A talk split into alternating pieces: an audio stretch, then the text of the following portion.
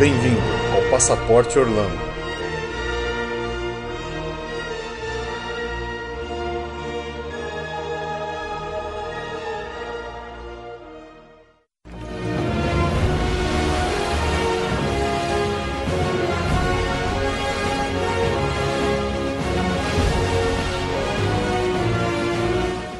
Olá pessoal, bem-vindo ao nosso primeiro podcast do Passaporte Orlando. Eu sou o Felipe. E eu sou a Juliane. Agradecemos a todos que estão prestigiando esse nosso primeiro episódio e gostaríamos muito de ouvir o feedback de vocês. Reclamações, sugestões, dúvidas, elogios, críticas, qualquer feedback é bem-vindo. Para isso, você pode nos mandar um e-mail no passaporteorlando.yahoo.com.br pode nos mandar um tweet no arroba passap_orlando ou você pode entrar na nossa página no Facebook, dar um curtir e deixar seu comentário.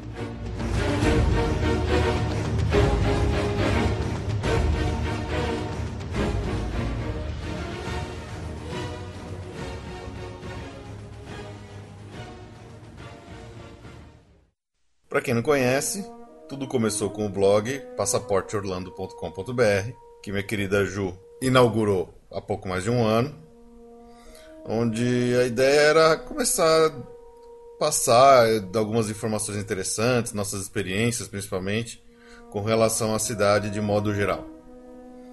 Isso foi feito logo depois que voltamos de lá pela segunda vez seguida, em 2010. É, eu já tinha ido em 95 com os meus pais quando eu era adolescente e conseguimos voltar 15 anos depois, já casados, onde incluímos Orlando num roteiro mais abrangente que incluía Nova York, Las Vegas, por um pouco de insistência minha, o que acabou se tornando o ponto alto da nossa viagem.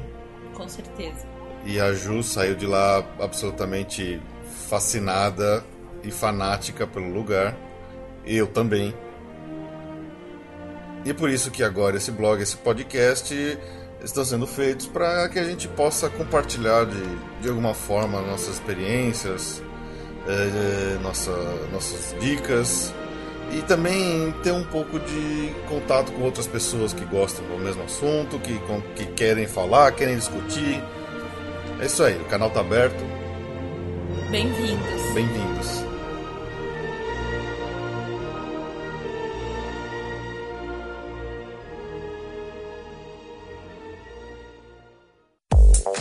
Agora, por que Orlando? O que, que tem de tão legal lá? Por que, que é um lugar que atrai tanta gente, tantos brasileiros?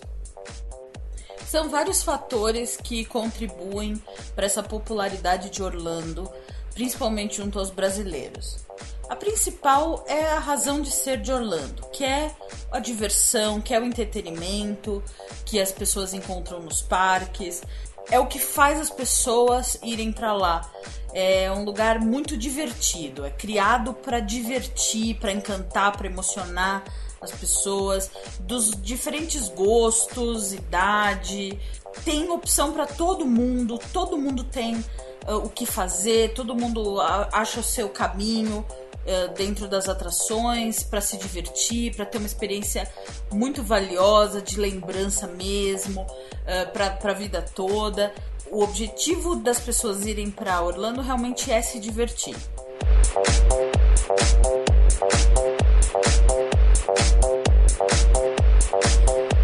Outro fator que contribui para a popularidade de Orlando como um destino turístico para os brasileiros é que está muito fácil ir para lá. É um lugar que virou acessível. Embora ainda tenha necessidade do visto, que deve cair nos próximos anos, tá fácil de conseguir o visto e tá fácil de ir para lá. Os pacotes estão com valores interessantes, embora o dólar tenha dado uma subida agora em 2012, mas mesmo assim ainda é uma viagem que é, é acessível. E um atrativo para os brasileiros são as compras nos Estados Unidos, que é sempre um fator de muito interesse, porque lá realmente o, os preços são é, muito, muito, muito vantajosos. Muito tá vantajosos. I'm sexy and I know it.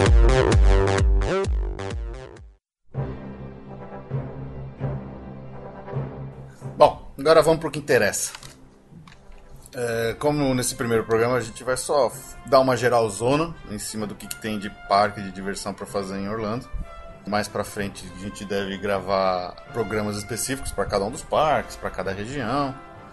Para quem quiser, já tem no blog quatro postagens bem detalhadas com os quatro principais parques da Disney. Pode ir lá ler que tem bastante informação útil, interessante. Agora vai ser um, uma visão geralzona mesmo. Acho que vale começar falando dessa questão é, que o, o, brasileiro costuma dizer que vai para Disney e as, sem falar de Orlando. É, Orlando é uma cidade que agrega além da Disney outros complexos de entretenimento. Então, a Disney é uma parte, é a primeira, é a mais importante, é a que tem mais, a mais visitada, tem mais parques e estruturas, mas não é a única. Então, a gente tem o complexo Disney, Uh, que curiosamente nem fica exatamente em Orlando. É, ele fica em Lake Buena Vista, que é próximo. Uh, o, a Disney, é, o Walt Disney World Resort, toda a área da Disney lá. Ela tem quatro parques temáticos, que são Magic Kingdom. O original, o primeiro parque. O Animal Kingdom. Que é um parque mais voltado para animais e zoológico o Hollywood Studios. Um parque mais temático relacionado a cinema, que em geral agrada pelo público mais velho, principalmente. É, o Hollywood Studios chamava MGM até no 2007. Então, muita gente que não vai faz Exato. tempo sabe que era, conhece ele como MGM, ah, mas não é mais. E, finalmente, o Epcot. Que é controverso. É polêmico. Mas isso a gente conversa depois. Além desses quatro parques temáticos, dentro do Walt Disney World Resort ainda tem dois parques aquáticos, que são o Typhoon Lagoon e o Blizzard Beach.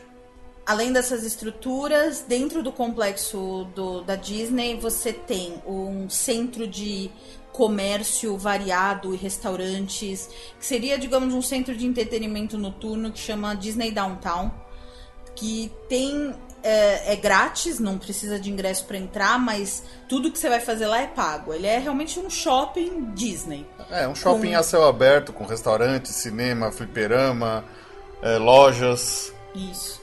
E além disso, no, no complexo Disney tem vários hotéis, são mais de 20 hotéis uh, Disney que uh, tem quatro categorias de valor, que vai desde o econômico até o de luxo. Há benefícios nos parques para quem se hospeda nesses hotéis e resorts. Mais para frente a gente faz um, um, um podcast dedicado a, a, aos hotéis na Disney. Mas isso é para saber que os hotéis que ficam dentro do Walt Disney World Resort, eles fazem parte da Disney, eles têm benefícios para os hóspedes deles nos parques. Uh, a gente fala mais disso em outro post, com mais detalhes, mas uh, é importante saber que o complexo Disney ele reúne realmente todas essas estruturas. Saindo da Disney, ainda dentro da, da, da área da cidade de Orlando mesmo, nós temos o Universal Orlando Resort, que é o segundo complexo em termos de relevância e de procura dentro de, de viagens para Orlando depois da Disney. Enquanto a Disney tem uma área enorme que permite que ela crie, abra hotéis e, enfim, expanda os parques, etc. A Universal ela tem uma questão de tamanho, porque ela está realmente na cidade, uh, prensada por rodovia por todos os lados. Então, ela é, ela é urbana, é um, é um complexo de entretenimento urbano. Por isso que parque, os parques passaram por muitas reformas e nunca por expansões, mas sempre reformas. É. O Universal ele tem uh, dois parques temáticos. O original é o Universal Studios Orlando, que tem muitas atrações voltadas principalmente para cinema e TV. E o outro, que é o Shodó, por causa do Harry Potter, chama uh, Islands of Adventure. E particularmente é o meu favorito. E os dois parques ficam dentro de uma mesma área. Você estaciona num único estacionamento e você vai a pé para qualquer um dos dois e pode sair de um e entrar no outro a pé tranquilamente. Desde que você tenha um ingresso que permita fazer isso. Exatamente. para chegar nos parques a pé, você passa por uma área que chama City Walk, que é uma área de restaurantes e, e lojas parecidas com o que é o Downtown Disney. Só que esse City Walk ele é uma área mais voltada também até para atividades noturnas dentro do Universal. É, não noturna que nem o brasileiro tá acostumado, tá? Vai até a uma da manhã. É, o noturno deles é light. É, um noturno light. Além dessas estruturas dos dois parques e do City Walk, uh, vale dizer que a Universal é dona do Wet n Wild de Orlando, que é um parque aquático, mas que era independente e foi comprado pela Universal. Por isso que ele não tem uh, ligação, ele não é na mesma no mesmo espaço dos outros parques da Universal, mas quando você vai comprar, uh, há, há algumas promoções de ingressos conjuntos, promocionais para ir também no Wet n Wild. Lembrando que o Wet n Wild é a mesma marca do parque aquático que tem aqui uh, no interior de São Paulo, na Venda dos Bandeirantes, ali próximo ao Hopi Hari. O terceiro complexo a ser citado de parques é o complexo do SeaWorld. O próprio parque SeaWorld fica ali próximo até do, do, do Universal, fica ali na cidade de Orlando mesmo. Na verdade, vale dizer que o, uh, esse complexo SeaWorld ele é totalmente separado as estruturas que fazem parte do complexo do SeaWorld são totalmente separadas geograficamente, tá? Tanto que o segundo parque temático da, do SeaWorld é o Busch Gardens, que é o parque mais afastado, ele fica em outro município, realmente afastado de Orlando, fica uma hora de carro. Não é uma, é uma estrada ótima, é uma viagem tranquila, então muita gente acaba indo no Busch Gardens normalmente sem problema. Além disso, o Busch Gardens ele tem um esquema de, de, de transporte. Você compra o ingresso, você ganha um transporte grátis, você tá sem carro, para a cidade de Tampa, que fica uma hora de Orlando, que é onde fica o parque. O parque ele é uma ele é uma mistura de é, é bem diferente. Ele é uma mistura de zoológico e montanhas russas radicais. É o parque que mais tem montanhas russas ele é o parque mais radical e é o parque, digamos, menos decorado dos outros, comparativamente com os outros parques temáticos, assim. Ele é bem simples em termos de decoração, de temas, com personagens. É, o complexo SeaWorld todo, ele, uh, ele sofre um pouco por isso, porque enquanto a, os Disney tem tudo Disney, tudo que é ligado à marca Disney, Pixar e Universal tem muita coisa relevante de cinema, destacando agora muito Harry Potter, o SeaWorld fica sem grandes personagens. Eles têm alguma coisa com. É, como é que é? é? A, a, marca, a marca, o personagem mais reconhecível do SeaWorld, por exemplo, é a baleia Shamu. É. Então, é, essa é, é, por isso que eles acabam sofrendo um pouquinho até com questão de, de marketing e de venda de produtos. É. Mas assim, o SeaWorld, ele é um parque que tem muitos shows, muitos shows aquáticos com animais aquáticos, focas, baleias, golfinhos. Existem algumas poucas atrações, duas montanhas russas. É, eles capricharam em ter duas montanhas russas muito muito fortes, né, para atrair acho que o pessoal mais radical. Enquanto o Busch Gardens na área mais de zoológico mesmo, tem muita montanha russa e também ele tem uma área de de parque de diversões tradicional, até com carrinho de bate-bate, por exemplo. É, ele parece um parque mais clássico, mais com o que a gente está acostumado aqui no Brasil mesmo. Sem tanta essa parte de ambientação, de temática, mas com as atrações mesmo, os brinquedos mais, mais tradicionais. Além desses dois parques temáticos, o SeaWorld tem dois parques aquáticos. um que chama Aquática, que é um parque aquático convencional, e o Discovery Cove, que ele é um caso totalmente à parte. É, ele, é uma é... proposta bem diferente de todos os outros que tem. É, ele é muito mais caro, ele chega a bater 200 dólares um, um ingresso, mas ele é, ele é um clube seleto, ele tá alimentação inclusa e é basicamente tem a oportunidade de interagir com os animais aquáticos que principalmente o golfinho, que é a estrela do é Olhe para mim, eu sou um golfinho. É. O golfinho é a estrela de, de, de, da Flórida, ali da região.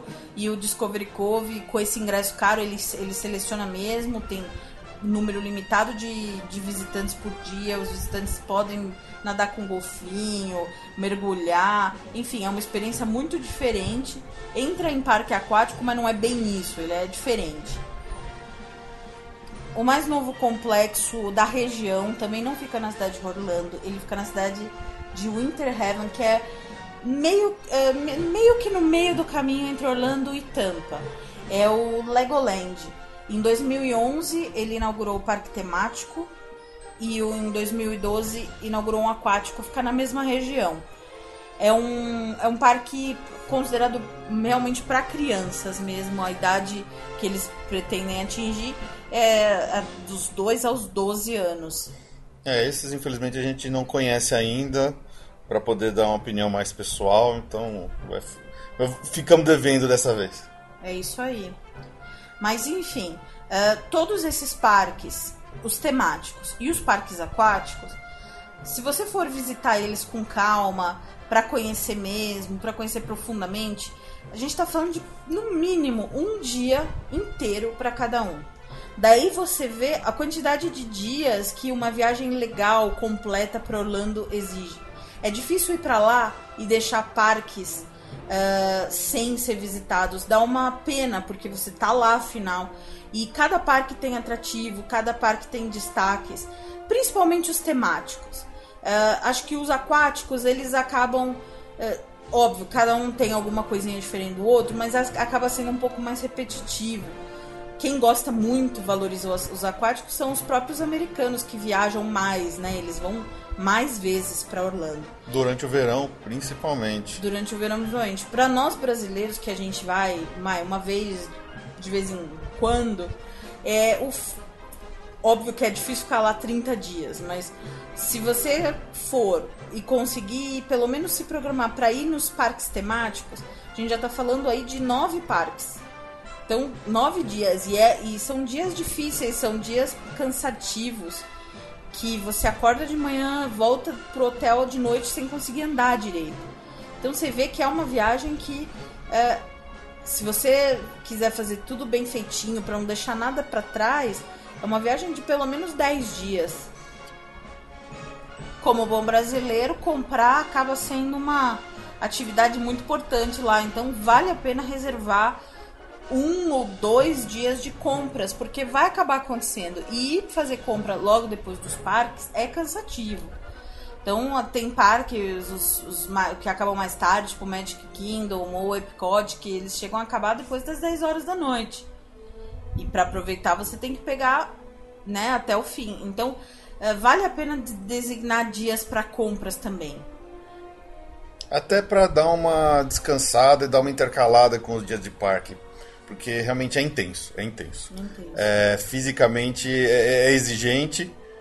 Se você marca uma viagem muito apertada dentro do seu esquema de sair de férias do trabalho e voltar logo em seguida, pode ser que você volte mais cansado do que você saiu de férias.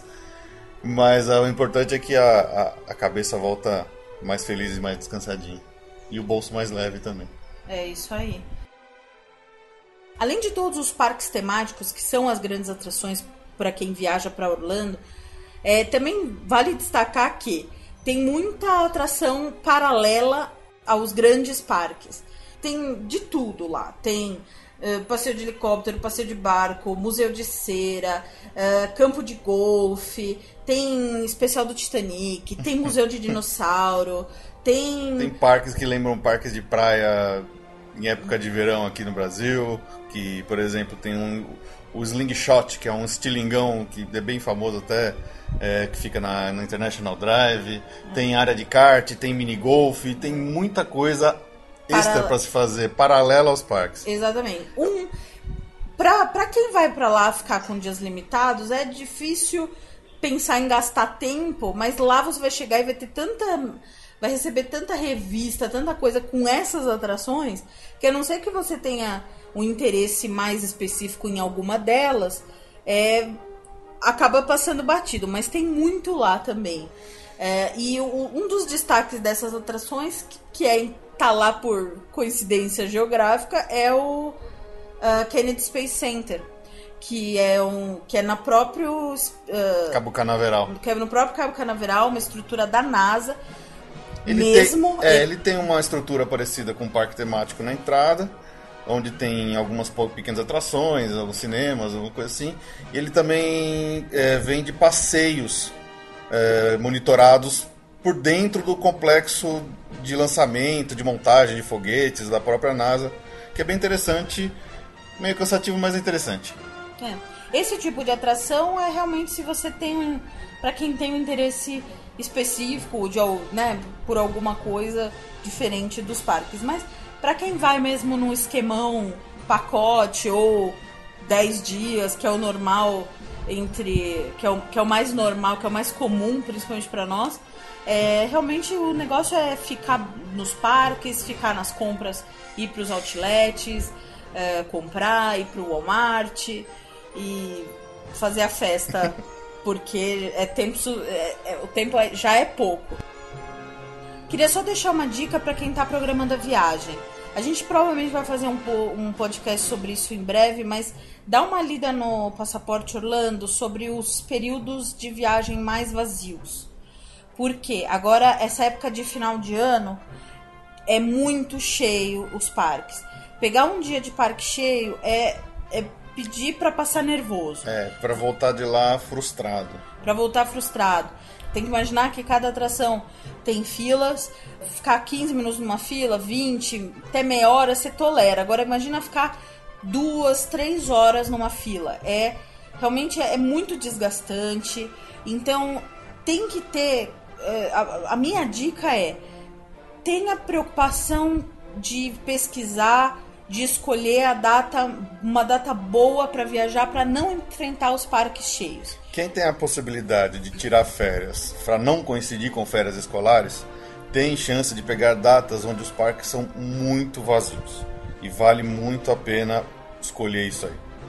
Dá uma olhada no, nos, no, no post sobre o melhor tempo para ir para Orlando e vejam já adianto, final do ano é a pior semana. A semana entre Natal e a primeira semana de janeiro é a pior semana do ano de termos de lotação.